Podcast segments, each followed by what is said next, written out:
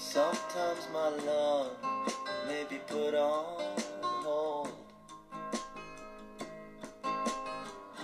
Sometimes my heart may seem awful cold.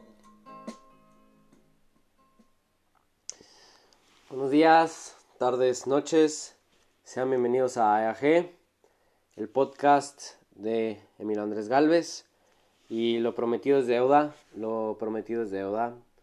Prometí que estos podcasts iban a empezar a tratar temas más importantes, eh, temas de los que realmente vale la pena hablar y temas pues, más serios. Y no creo que al menos para mí en lo que les voy a contar en este podcast se puede poner más serio. Gracias a Dios este es algo con lo que eh, ya me siento cómodo y puedo platicar.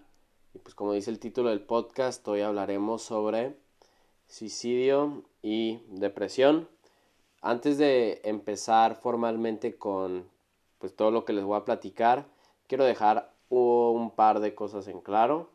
La primera sería que espero que este sea un podcast que no ofenda a nadie, sino lo contrario, que sea ayuda para alguien si por alguna razón se siente identificado con varias de las cosas que llega a platicar aquí, pues encuentre motivación en mis palabras y se pueda relacionar de una manera positiva.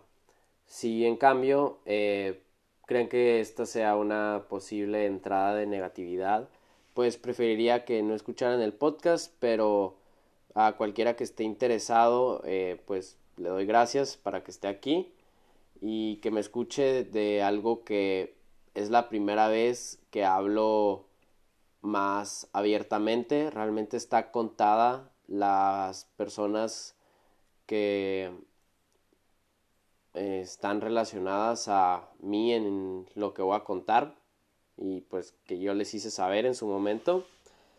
Pero como ya mencioné anteriormente, ya me siento cómodo como para poder platicarlo. Y además siento que es importante teniendo en cuenta que cada vez se acerca más la fecha del 7 de marzo que por lo que van a ir descubriendo en este podcast que sí se va a poner muy personal de mi parte pues tiene mucho significado para mí esa fecha. Igualmente eh, no hago este podcast para victimizarme ni para buscar atención, sino, pues como ya mencioné, para si hay alguna persona que necesite encontrar confort y sentirse un poco más normal al cruzar con este tipo de sentimientos y pensamientos en su día a día, pues espero ser de algún tipo de ayuda. También, pues tengo que dejar claro también desde ahora que muchos de mis sentimientos en su momento fueron dictados por personas. No voy a mencionar exactamente por nombres las personas porque, como digo, no estoy buscando atención, pero pues mm, si voy a tener que mencionar exactamente, pues todo es relevante para la generalidad de esto. Básicamente voy a dividir el podcast en tres secciones por si están pues más interesadas en saber cómo voy a estar platicando esto. La primera voy a introducir eh, pues mi relación con lo que sería el suicidio y la depresión y cómo se fue construyendo todo para alrededor de a los 20, 40 minutos entre el podcast, entre los 20 y los 40 minutos, ya platicar pues qué fue este periodo oscuro para mí y entre el minuto 40 hasta el final del podcast, capaz llegando a una hora, pues los cambios y cómo es que pude lidiar con esta situación con la que ahora puedo decir que ya he podido dejar atrás. Así que ya sin más antelación y ya bien metidos en todo lo que tiene que ser esto, pues sean bienvenidos a AG, de nuevo lo digo, y pues hoy hablaremos sobre suicidio y depresión. Pues ¿Qué les puedo decir? Mi historia empieza conmigo de pequeño. Desde ahora les puedo decir que yo siempre fui un niño... Ay, me acabo de acostar así como si estuviera en el psicólogo, que es muy importante.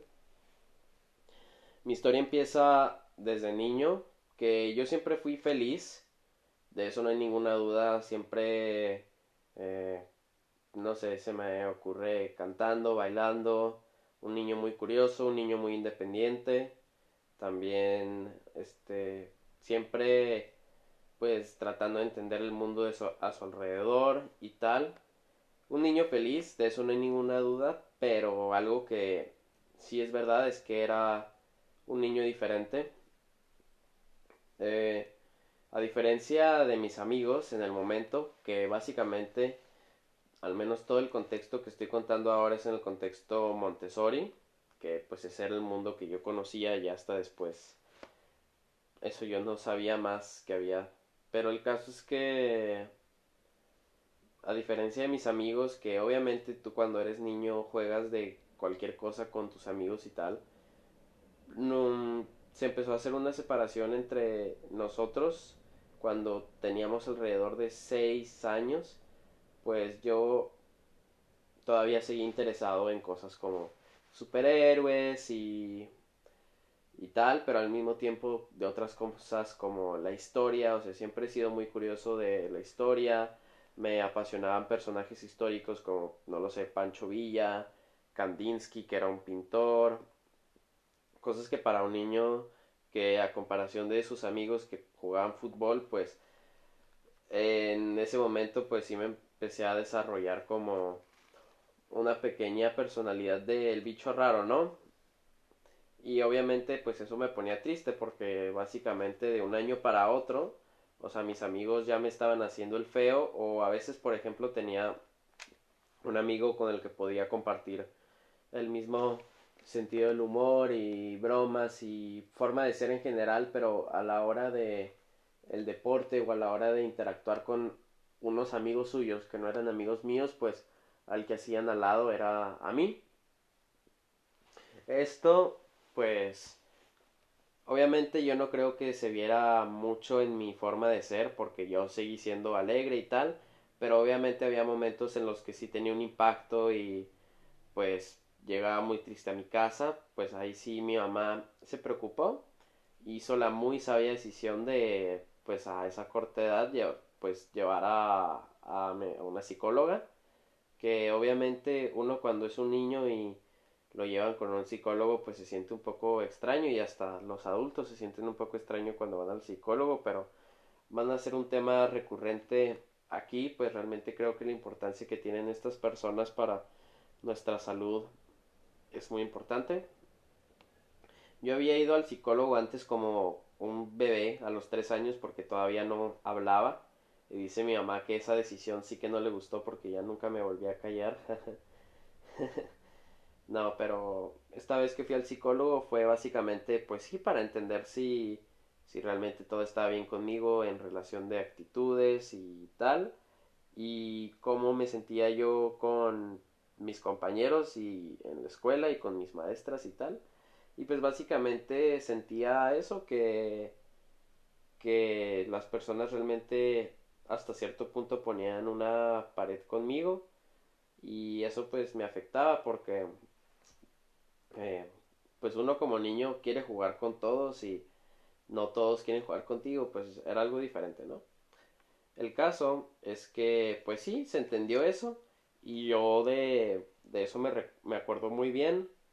Como esta psicóloga, que ahí sí no me acuerdo el nombre, pero siempre me voy a acordar de ella, que me puso a dibujarme como quisiera ser yo. Y me dibujé como un Jedi de Star Wars. Y cuando le expliqué por qué, o sea, no lo hice simplemente porque quiero ser un Jedi, le dije, porque así como los Jedi pueden rechazar los disparos que les hacen, pues yo voy a rechazar todas las cosas malas que, que digan de mí.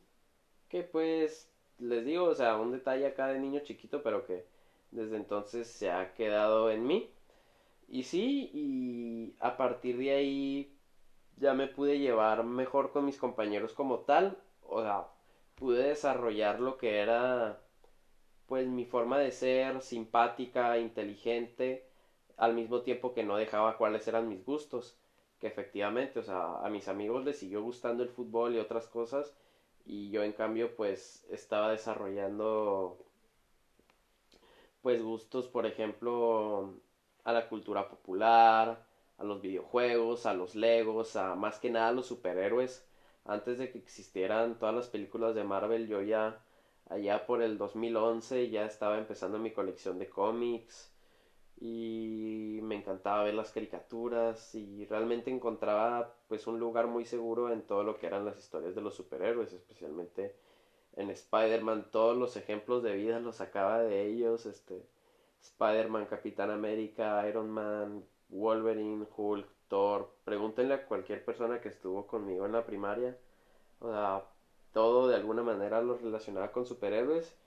Y en parte es bonito, claro, pero también pasaba que me sentía pues de nuevo, o sea, hecho para un lado cuando pues entre mis amigos ellos invitaban para jugar videojuegos o jugar fútbol y tal y yo quedaba fuera porque en primera mi mamá no, no, me dejó tener videojuegos hasta ya los 14 años y eso porque mm, lo terminamos tuviendo mis hermanos y yo a escondidas, jaja, un play. Y pues lo del fútbol los deportes ya sé que es un tema muy recurrente, pero realmente yo como niño no me gustaba y además si no eres bueno, pues la presión que está ahí, pues es abrumadora y simplemente pues prefería no hacerlo.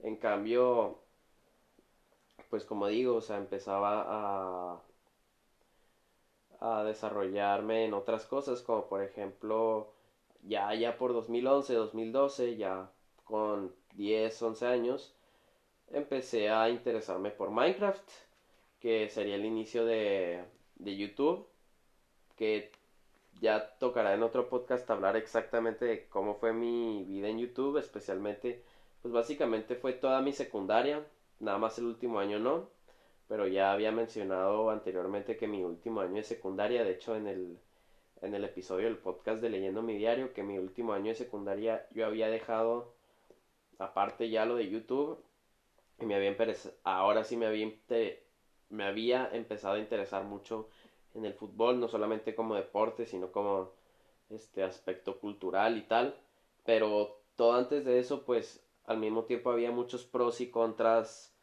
de YouTube, porque imagínate que eres un niño apenas empezando, un puberto, un niño todavía, este, ni siquiera adolescente, empezando a exponerse en YouTube. En parte era muy, muy bueno porque creativamente hice cosas que, pues, los niños de ahora no hacen, o, mm, pues sí.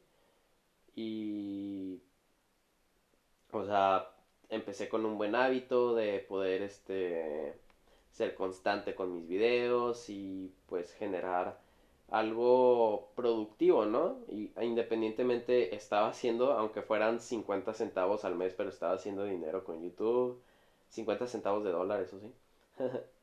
y tal, pero como digo, exponerte a no solamente YouTube, sino que yo empecé a tener redes sociales, específicamente Twitter, en donde todos los demás youtubers de Minecraft y demás pues se movían, crean o no, o sea, pon a todos esos pubertos y adolescentes juntos entre hate, que uno tenía más suscriptores o que uno tenía más vistas, y a veces yo me sentía mal porque, por ejemplo, unos videos míos tenían dislikes y eh, un amigo mío que estaba en la escuela conmigo en el Montessori, pues también era youtuber, pero él luego lo dejó y se empezó a enfocar en otra cosa, entonces sentí en parte como que todavía éramos amigos, pero ya no estábamos en el mismo rollo y tenía una personalidad diferente a la escuela a que en YouTube y en las redes, entonces pues básicamente todo esto va conformando a a yo verme de maneras diferentes. Empezaba a separar mucho a Andrés Galvez, que así era como yo este me comportaba o me veía en la escuela a Emilio Aguirre, que era mi canal de YouTube. Y dentro de la escuela, pues también me pasó que por mucho que yo quiera el Montessori y también tenga este experiencias muy positivas con mis amigos de ahí y tal. No voy a mentir que a veces hubo bullying y pues este también ah, había entrada muchas vanidades. Como digo, o sea, también tengo recuerdos muy padres de amistades y siempre me, me mantuve en un punto muy medio, con muy medio, muy neutro en mi papel en las amistades. O sea, yo siempre era el simpático, el inteligente, el que estaba ahí para ayudar. Pero pues yo no veía lo mismo de las personas, que es entendible y tal, pero, o sea, también, por ejemplo, a la hora del fútbol, ¿no? Ya me empezaba a interesar, pues, aunque yo le ponía todas las ganas y a veces se veían resultados, o sea, siempre estaba, por ejemplo, el mismo que, que me hacía menos, o sea, con, con un comentario. Por ejemplo, me acuerdo muchísimo que en algún partido que tuvimos estaban tres, tres estaban viniendo para atacar y yo era el único que quedaba defendiendo. Y uno de esos tres dijo, ándeles que es Galvez, no les va a poder hacer nada. Y en cambio ese tipo de cosas pues me daban más empuje para que me salieran las cosas bien. Y sí, y a veces la regaba y me daba mucho coraje. Por ejemplo, un autogol y me daba coraje. Y la gente se burlaba porque me daba coraje. Y yo de que pues es que yo me lo o sea, yo trato de mejorar y eso es lo que me hace seguir. Y luego también, pues, como les digo, yo estoy siendo lo más sincero posible.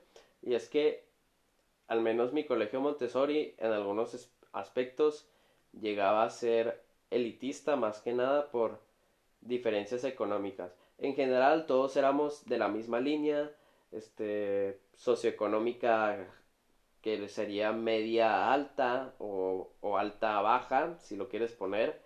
Pero eh, no hay ninguna duda que a diferencia de mis amigos, pues ellos tenían más oportunidades que yo. Por ejemplo, yo me acuerdo que cuando empecé a trabajar en el Walmart como empacador, pues ellos este, se sacaban de onda porque ellos nunca lo pensarían. Si ellos querían dinero, pues lo podían pedir a sus papás y yo en cambio, pues no era mi caso obviamente para hacer las cosas básicas de ir al cine, salir a comer, eso sí, esas son las tipas de esas son las tipas de memorias que tengo muy felices, pero yo también recuerdo muchísimo que algo que yo hacía con mi dinero de que ganaba de empacador en Walmart era comprar jerseys de fútbol, que es algo que todavía me gusta muchísimo eh, la moda en el fútbol y cómo representan pues los equipos y tal pues yo empezaba a comprar los jerseys y con mucho cariño, con mucho orgullo de que yo me lo compré, me lo llevaba a la escuela. O sea, era mi pequeño flex y el mismo vato este que pues siempre como que me hacía menos, al menos en, en lo de fútbol, eh, pues era el que más me decía que pues porque tienes que estar mostrándolo y tal, o sea, mm, cada quien hace lo que quiera, bro creo, especialmente cuando no tiene nada que ver. Y pues eso sería en el Montessori, que básicamente siempre sentí diferencias. Además que, por ejemplo, ese rollo de, de que uno de mis gustos tan importantes en ese momento fueron los videojuegos y yo no tuviera videojuegos hasta después, pues también eh, implicaba la separación. Pero Básicamente todas estas son las bases para lo que seguiría, que pues es realmente cuando empieza mi, mi depresión, que ya luego en lo que se va desarrollando esta historia verán que pues todo es creado desde la cabeza, que ese es el punto, ¿no? Yo me graduó del Montessori, pues muy feliz, este, tras el viaje de Italia, pero al mismo tiempo con un poco de coraje porque yo quería entrar al TEC de Monterrey, pero obviamente por las oportunidades económicas en mi casa pues no era posible, pero independientemente iba a entrar a la Salle que tenía muchísimos este beneficios, por ejemplo, lo cerca que estaba de mi casa y que es una buena escuela, o sea, obviamente, al menos en lo que es Chihuahua. Pero yo no entendía eso.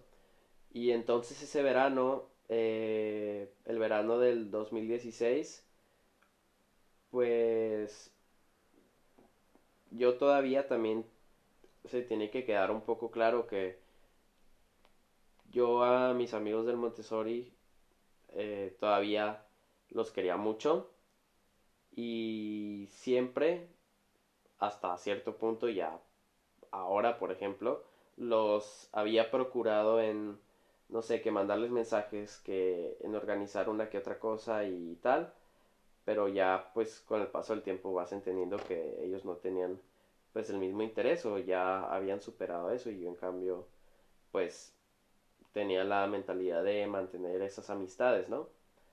Llego a la Salle y realmente aquí empieza un proceso de alienación.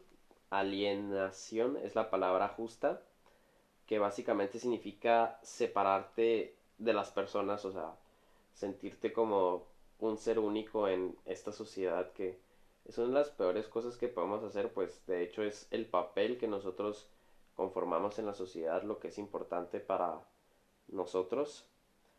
Y pues también tengo que decir que, por ejemplo, eh, en esos momentos estaba yo mismo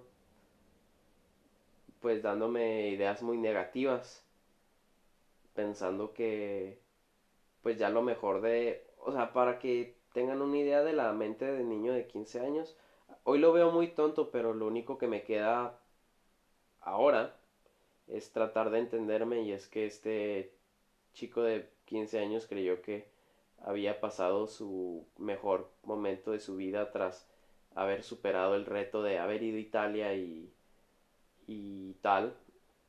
Ahora iba a empezar la prepa que al menos por cómo se veían las cosas no iba a ser el mejor momento de su vida como todos juran. Y pues empecé a consumir muchos pensamientos negativos, como digo. ¿A qué me refiero con esto? Pues ya sean series, música, eh, publicaciones en redes sociales, por ejemplo Twitter, Tumblr y tal, pues básicamente lo que sería la contracultura o básicamente la cultura alternativa, que eso está bien, eh, yo aprecio no ser mainstream, pero lo tomaba de una manera negativa y eso afectaba en la alienación, pues imagínense llegar a esta nueva escuela en la que los que tú creías eran los amigos de toda tu vida, ya no te pelaban. Y a las demás personas las ves como, no, es que no me entienden, este, no, es que yo soy mejor, es que yo soy más inteligente, yo soy más simpático, yo soy hasta incluso más guapo, que luego entra con otro rollo que, que tenía yo, que también para no entrar en muchos detalles, simplemente, o sea, también se tiene que dejar en claro que la situación en mi casa, al menos en mi adolescencia, al menos en lo que fue mi secundaria y mi prepa, fue una difícil y más que nada aquí entra el hecho de no tener... Mm, a ver, ¿cómo puedo decir esto? Eh,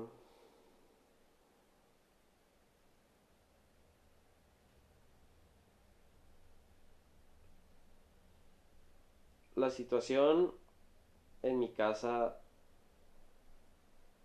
en obviamente ninguna es normal, ninguna es perfecta, pero al menos yo en lo que se refería a mi papá no encontraba un verdadero ejemplo de de hombre, de persona a la que yo quería aspirar a ser. Y uno no entiende hasta después, o sea, hasta ahora que realmente uno tiene que encontrar buenos ejemplos para saber cómo comportarse especialmente en un momento tan clave, se podría decir, para nuestro crecimiento pues como la preparatoria. Y esto desembocó en una actitud que tiene mucho que ver con cómo yo me terminé desarrollando en mi prepa, que fue el buscar la aprobación de los demás y no solamente y de los demás, pero específicamente de mujeres, de, las niñas que me gustaban y específicamente pues en la Salle eh, estaba digamos esta niña que me gustaba y pues es la historia que, que no está interesada y pues está bien, o sea, es buena onda y es tu amiga, claro, pero no está interesada y que hace una persona como yo que realmente no tiene fundamentos más que las ideas que se hacen en la cabeza, no es que eh, soy muy bajito, este, no soy lo suficientemente blanco, tal vez tengo mucho acné, eh, no tengo demasiado dinero, mm, no soy mayor, eh, ese tipo de ideas, uno termina creyendo que, ok, una persona no está interesada en ti, es normal, es lo, lo que pasa en la vida. pues lo veía contra mí. Y pues con todo esto que había dicho de las redes, pues ya estaba transicionando de mi vida de YouTube a una vida pues en lo social de en lo social de la preparatoria, pues yo decidí hacer el el, el chico este que entre sus comentarios simpáticos ponía pues o sea sus sentimientos tristes, ¿no? O sea, sus, sus sentimientos de buscar aprobación, de de incluso no sentirse importante, más que nada. Y con todo esto, con, de las redes y toda la entrada de pensamientos negativos que estaba teniendo, como digo, por películas, este música y tal, que yo pienso que no está para nada mal, por ejemplo, aquí entra mucho Nirvana, que todos sabemos que Kurt Cobain pues también era una persona con muchos pensamientos negativos y terminó suicidándose. El disco de Nevermind actualmente para mí es un discazo y es música excelente, pero yo quiero que entiendan que es muy importante eh, los medios de comunicación que consumimos y el espacio emocional en el que lo estamos consumiendo. O sea, tenemos que estar muy listos en qué es lo que escuchamos y qué es lo que vemos y qué es lo que nuestra mente realmente está recibiendo de eso. Entonces, yo en vez de estar recibiendo pues la buena música que era, pues estaba recibiendo las letras tristes. Y también se ve en la, en la canción esta que puse al inicio de, de la, del podcast, que es Diesel Dog de, de, de Marco.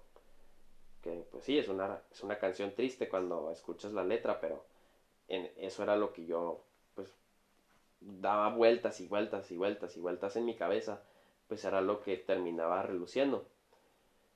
Y ya como que ya estaba dejando un poco aparte mis amigos del Montessori, pero al mismo tiempo los quería tener conmigo. Por ejemplo, organicé mi fiesta de 16 años, los invité a todos, vinieron, nos la pasamos muy bien, pero después de eso, pues siguieron con la misma actitud de organizar cosas enfrente mío, pero no invitarme. Eh, actitudes que tú dices, ¿por qué?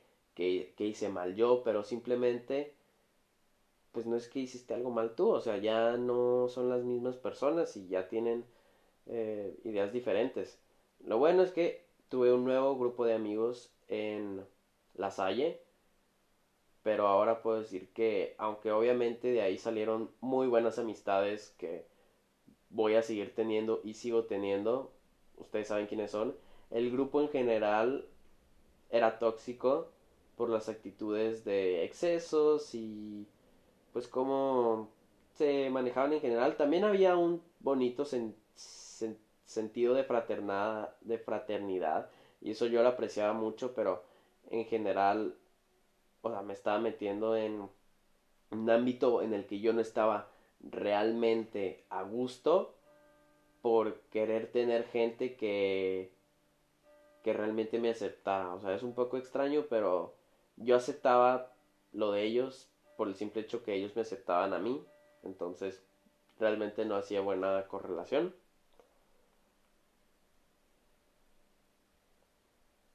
Y pues ya con todo esto junto,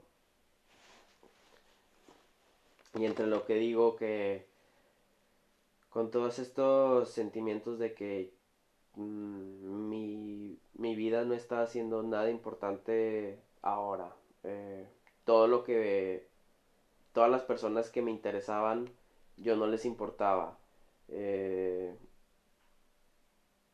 realmente no veía un futuro bueno, o sea, estaba viendo como que todo para abajo. Pues el 7 de marzo del 2017, yo me, tuve una discusión con mi mamá porque también eh, le tengo que dar un shout out a mi mamá que siempre se ha mantenido paciente conmigo y obviamente a veces se enoja y una de esas veces que se enojó, pero yo también, imagínense el adolescente pedante, pues yo tampoco daba la mejor respuesta. Y efectivamente una de esas veces que se enojaba por por mi forma de pensar así tan tan negativa y, y, y deprimida, pues yo lo hacía pues tratando de encontrar que alguien me entendiera, ¿no? Y ese día yo me acuerdo que no solamente fue mi mamá, sino también mis hermanos y mi papá que se enojaron conmigo. Entonces, básicamente eso para mí fue como un punto en el que si no tengo amigos de verdad, no tengo nada que ver para el futuro. Y mi familia no me entiende. ya no quiero vivir. Y pues ese fue mi pensamiento el 7 de marzo. Me fui mm, muy enojado y muy triste, más que nada muy triste caminando desde mi casa hasta la Salle. Y llegué a la Salle, según yo, una idea muy, ahora que veo, muy tonta de en el receso yo, yo me mataría. Eh, Pero, pues, ¿quién diría que varios compañeros del, de mi salón pues me vieron muy preocupado, me vieron muy triste, entre ellos pues estos amigos del Montessori me preguntaron si todo estaba bien y yo sí, sí, que todo está bien, que todo está bien y luego también las maestras me vieron muy preocupado y también no me estaba yendo del todo bien en la escuela que pues ahí añádele que Ah, en mi vida siempre me han dicho que muy inteligente y tal, y yo también me la he creído, pero tú cuando no ves eso reflejado en la escuela, pues te duele, ¿no? Y te sientes más idiota incluso.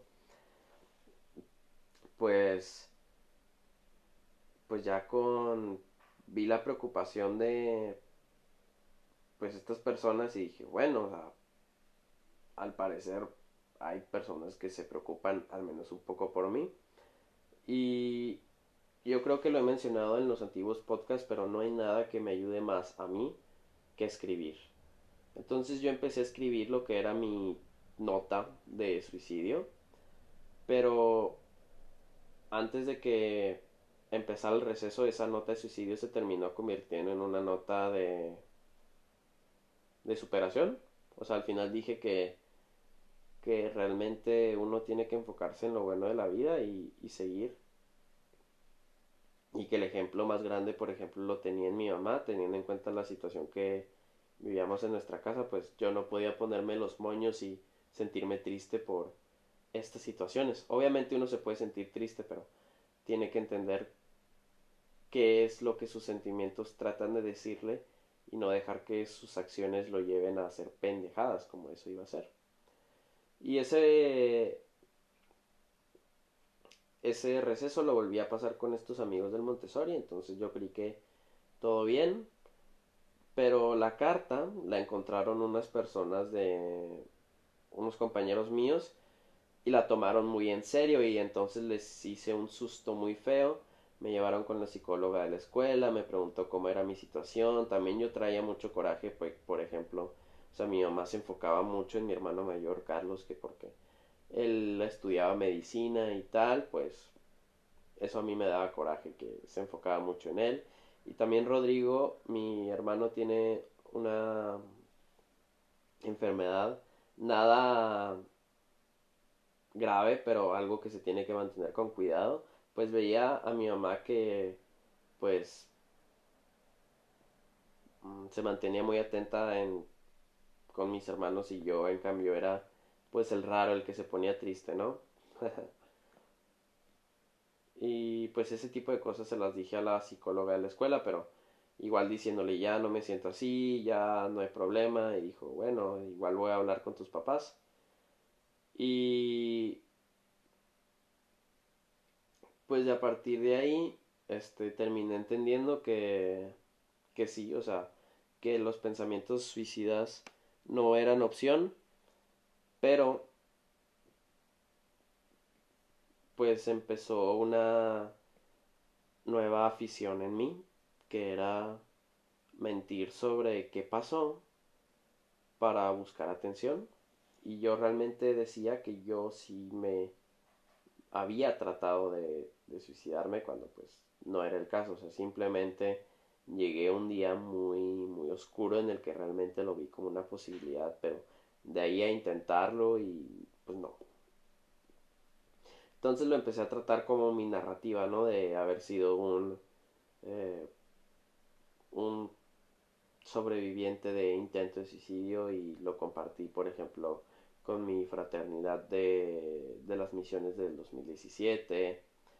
Y sí, ya había dejado atrás ese, esa idea de hacerlo porque lo veía como que solo los débiles tenían esa idea. Y es que en parte, pues simplemente son personas que necesitan ayuda. Y lo bueno es que yo tuve gente que, que me la dio. Por ejemplo, yo no creo que escuche mi podcast, pero alguien que sí le puedo dar gracias es a Jessie Mendirichaga, que también en su momento fue una muy buena amiga y que me dio muchos ánimos para seguir adelante. Y que de hecho en su Instagram tiene pues muy muy buenos sentimientos de realismo y de positividad en la vida. Y pues seguí eh, dejé atrás lo que era eh,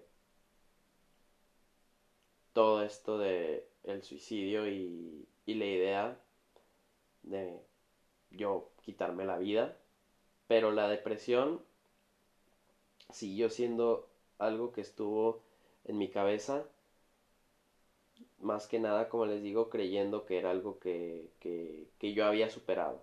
Entonces, en... Siempre a mí me pasa que, que digo, o sea, que yo me separo de las demás personas. O sea, pienso que soy diferente. Que todos somos diferentes, pero ese no es el punto. O sea, uno es diferente, pero en una manera social, no en una de superioridad. En agosto de 2017 de nuevo volvemos a, a la narrativa de que a mí me interesa una niña y ella no, pero la reacción que ella tiene pues sí fue un poco más fea para mí porque me bloqueó en redes y tal, entonces con, más razón pues quedé más de que qué hice, qué hice, qué hice, pero aquí empieza mi, mi cadena de reacciones para realmente, o sea, ya dejando afuera todos los pensamientos suicidas y tal, pues seguía siendo triste y cuando eso pasó, les voy a compartir algo que escribí eh, que fue aquí dice el 10 de agosto del 2017, que pues dice así, en serio ya no puedo, he dado todo y he recibido nada, todo me está yendo mal y en un pequeño lapso donde parece que ya algo va a estar mejor, que algo puede estar bien, sufro un golpe que me regresa a mi triste y patética realidad.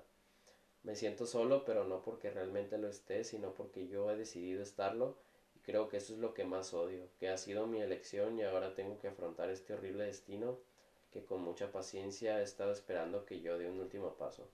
No veo la hora para al fin conocer a alguien que me pueda apreciar a mí en el mismo grado que he llegado a apreciar a muchas personas que lo único que han hecho es la despreciable acción de decepcionarme. Yo también tengo la culpa en eso. Pongo en la gente en pedestales cuando en realidad solo con suerte podría llegar a tener el privilegio de poderme ver a la cara y afrontar sus verdades. El hacerme tantas ideas en vez de causarme un bien resulta ser un daño sobre afligido. Debería dejar de tratar, debería dejar de tratar que alguien llegue a sentir algo por mí como yo puedo llegar a hacerlo. Dice. Quienes más quería que quienes más quería que fueran mis amigos terminaron siendo quienes más me decepcionaron.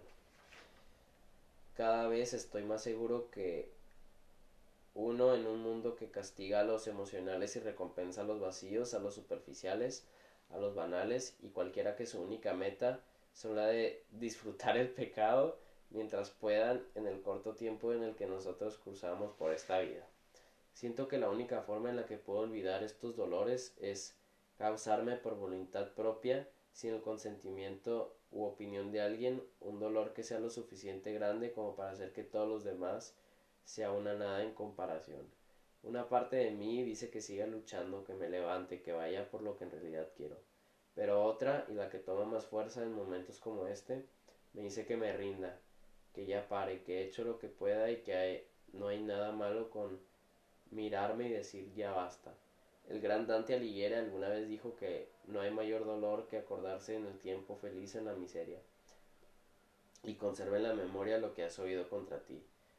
No sé qué haré, no parezco ser útil, no parezco ser sobresaliente, no parezco poder tener lo suficiente para poder seguir con el camino que he decidido llevar. ¿Qué vale una pregaria que en el cielo no escucha? Dante Alighieri.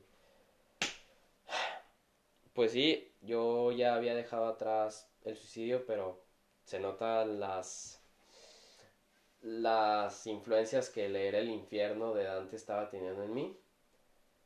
Pero entré a 4C, que básicamente cambió mi perspectiva en, en la vida.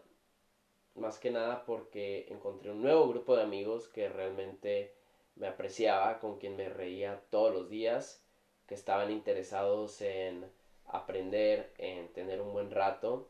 Y de mi parte yo empecé a, escribir no estas cosas tan tristes, sino poesías y demás eh, cosas de mi interés. También empecé a apreciar a mi familia, eh, a mis hermanos, a mi mamá, a mis tíos, eh, a mi abuelita, a mi familia en general. Y ya aquí pues empieza como yo creo que uno puede lidiar y dejar atrás todos estos sentimientos. Y creo que no se ven tan específicos como se ven ahí. O sea, yo veo a un Emilio que, que daba y no recibe, pero ese no era problema mío. Eh, en todo caso, me da risa porque la niña esta de la situación de agosto del 2017 ahora es la novia de mi mejor amigo y es amiga mía, entonces me da mucha risa y además pues es algo muy interesante para mí. Pero sí, la verdad es que uno termina lidiando con estas cosas, encontrando significados para su vida y entendiendo que todos pasan por malos momentos. El punto es superarlos. Eso es lo que hace la vida interesante. También mi mamá, quien yo decía que no me entendía estos sentimientos tristes, pues terminó haciéndolo. Y uno de los ejemplos con los que más me ayudó para entender que es normal estar triste y es normal sentirse a veces sobrellevado por este tipo de sentimientos que nosotros vemos como negativos pues siempre me dijo que, que incluso, yo soy muy religioso, ya sabrán, que incluso Jesús lloró, que se lee en Juan 11:35, que tengo aquí escrito, que de hecho hice un poema acerca de eso, porque si Jesús lloró, pues yo, ¿por qué no? O sea, soy humano. Luego, pues también está el hecho que sí seguí teniendo estas actitudes de buscar aprobación en los demás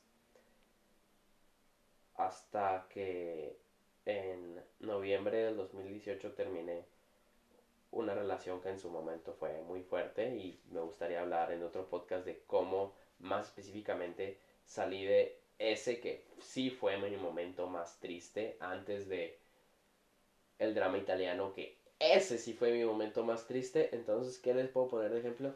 Que nada más se pone más difícil, pero al mismo tiempo se pone más interesante y el punto es encontrar problemas buenos. Note dejes llevar por dramas personales y banales. En todo caso, lleva problemas que te van a hacer crecer como personas o al menos dale ese enfoque. Tienes que encontrar los significados y no sé ustedes, pero uno de los significados más grandes que veo es que el 7 de marzo se queda como esta fecha que sí, que pues fue un día que emocionalmente me cambió, pero el año pasado, el 7 de marzo del 2019, yo había terminado de editar BR, que es mi primer cortometraje y espero que sea el inicio de muchas cosas.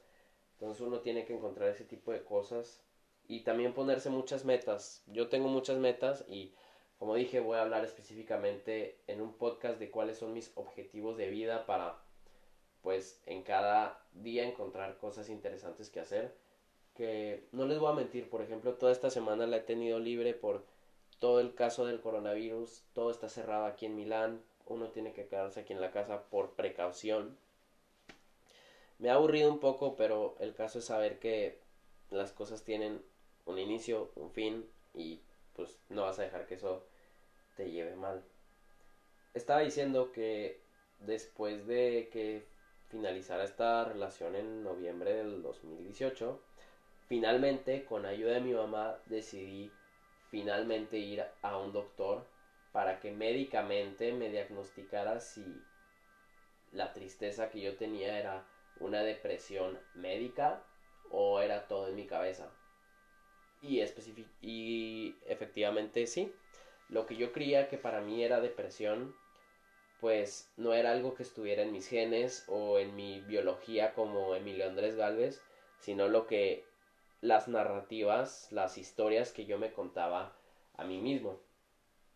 Y es que es muy importante cómo nosotros nos hablamos a nosotros mismos, porque a veces nos podemos preocupar de, ay, le tengo que decir algo, le tengo que mandar un mensaje lindo a, a, mi novia para, para San Valentín, o a mis amigos para Año Nuevo, o para mi mamá en el Día de las Madres, que claro es importante, pero se nos olvida decirnos cosas lindas a nosotros y por ejemplo, o sea, lo más básico, digamos, se te cae un vaso con agua y ¿qué es lo primero que dices?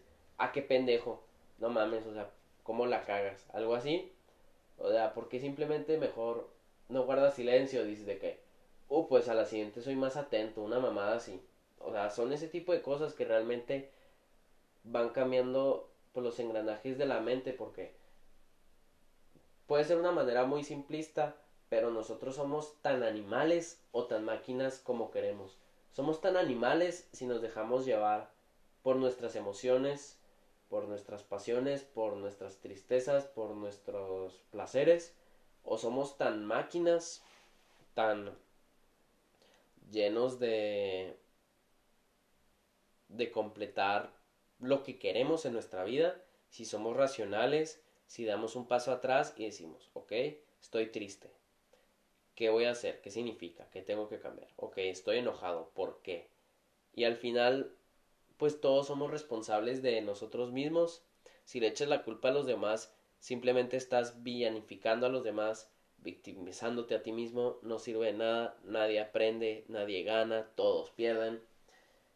Y pues también tuve que aprender a ser honesto conmigo mismo, entender que había muchas áreas de mi vida en las que tenía que mejorar y pues una de esas era por ejemplo a dejar de buscar la aprobación en las demás personas sino que siendo tú mismo y tratando de ser virtuoso pues la aprobación va a venir sola y lo he llegado a apreciar porque la verdad la gente que me quiere me quiere mucho y es gente que yo también quiero y que he tenido experiencias que no cambiaría por nada y conversaciones que siempre van a dejar una marca en mí. También encontrar modelos a seguir, ya sean desde los más cercanos como familia y amigos, pero también en la historia. He podido encontrar a Dante, a Marco Aurelio, a San José María, a Gian, a Gian Lorenzo Bernini, eh, Gustavo Cerati, eh, mi director favorito, Christopher Nolan. Encontrar estas personas que te inspiran, y ver en ellos un ejemplo de qué es lo que nosotros como humanos podemos lograr, o sea, va a hacer que te dejes de ver para abajo, sino con todo el futuro por delante para poder lograr lo que ellos y más. Igualmente, sigo siendo muy abierto con el, el mejoramiento personal. No lo sobreuso porque es muy importante saber que esto se tiene que hacer cuando realmente uno está en un momento jodido, en el sentido en el que sabe que tiene que cambiar algo en su vida o que necesita ayuda. Es muy normal, es necesario pedir ayuda si alguien lo necesita, no importa si seas hombre, mujer, de cualquier raza, religión, no importa, pedir ayuda es importante si tú crees que lo necesitas. Y si eso, por ejemplo, es ir al psicólogo, hazlo. Yo estoy muy feliz de poder ahora ser abierto con mi mamá y el pasado, hace un año, haber tenido la posibilidad de decirle, sabes, me siento muy triste todavía con esta situación, me gustaría pues saber qué puedo hacer. Y, por ejemplo, fueron nada más dos sesiones de psicólogo en las que me llevo que uno tiene que perdonarse por sus errores, que pues es básicamente todo lo que les acabo de contar y entre otras cosas. Eh, pues tener autocompasión, el aprovechar lo que uno tiene como virtudes, por ejemplo, para mí escribir, escribir, escribir. Si tengo una imaginación para ponerme en mi cabeza todas las cosas tan malas y tan feas que a veces he llegado a hacer, pues convertir en eso para crear historias, para, por ejemplo, tener el podcast, para tener la posibilidad de tener todas estas palabras con las que me estoy expresando y todas las cosas que he hecho, que ahora sí que no me voy a tirar el flex de decir de todas las cosas que he hecho, pero yo sé que han sido muchas, que han sido desde solo, desde con ayuda y que me han hecho la persona que soy ahora, entonces no podría ser más feliz que no tenerlas. Igualmente, pues he adoptado el estoicismo, que básicamente significa que uno nada más es responsable de cómo reacciona a lo que le sucede. Y eso es lo que conforma toda nuestra vida, que cómo reaccionas. Están las meditaciones de Marco Aurelio, recomiendo muchísimo que se lean y de hecho podría ser un tema completamente aparte por todo lo que se puede reflexionar, pero básicamente son tantas las cosas que se aprenden con el simple hecho de acostumbrarse a decir no, a no enfadarse, a hacer las cosas que se tienen que hacer por el simple hecho de hacerlas, a ser humilde, a corregirte para ser útil, el ser recio, el ser fuerte, el seguir adelante, el no tener miedo porque todos tienen miedo, o sea, no pedir que tengas miedo es algo imposible. Más bien uno tiene que pedir a no pararse con el miedo e incluso que sea pues la llama que nos lleve a hacer cosas increíbles. ¿Y qué ejemplo les puedo dar? Yo tenía un miedo cabrón para irme de Bolzano y ahora estoy en Milano grabando mi podcast sobre eh, algo que me hubiera dado muchísimo miedo platicar hace que unos dos años sobre el suicidio y la depresión, pues lo estoy haciendo y no hay dudas que es algo que de lo que me siento orgulloso en este momento. También trabajar para las cosas que tú quieres alcanzar para tu futuro. El estar cerca de tus amigos, de tu familia, incluso si es necesario dejar fuera redes sociales que de nuevo, es un tema completamente aparte que ese sí que me gustaría explorarlo mucho más. Que yo no soy acá abajo fuera las redes sociales, pero sí creo que darse breaks de periodos largos es algo que todos deberían practicar al menos una vez o dos veces al año. Y crearse hábitos, hábitos como leer, hacer ejercicio, meditar, expresarse, que no todos somos artísticos, no todos somos eh, tan hábiles para pintar, para dibujar, para escribir, pero expresarse todos pueden hacerlo y más bien todos deberían hacerlo. Incluso manejarse por horarios para llevar una vida más ordenada, más simple y no dar lugar para que los sentimientos negativos o bueno, los que nosotros creemos negativos tomen lugares que no deberían tomar. Los sentimientos como la tristeza, como la ira, como la decepción, como el coraje, todos estos que yo, que yo describí en este escrito de Basta del 10 de, de agosto del 2017, básicamente escribiendo todas las razones para pararme, pues que sean realmente razones para seguir adelante. Y pues nada, yo creo que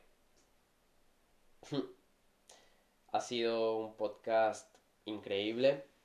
Estoy muy feliz de haber finalmente hablado de algo tan importante para mí. Y así seguiremos. El fin que viene vamos a hablar sobre algo muy bueno. iba, ya iba a decir de qué, pero prefiero dejarlo como sorpresa.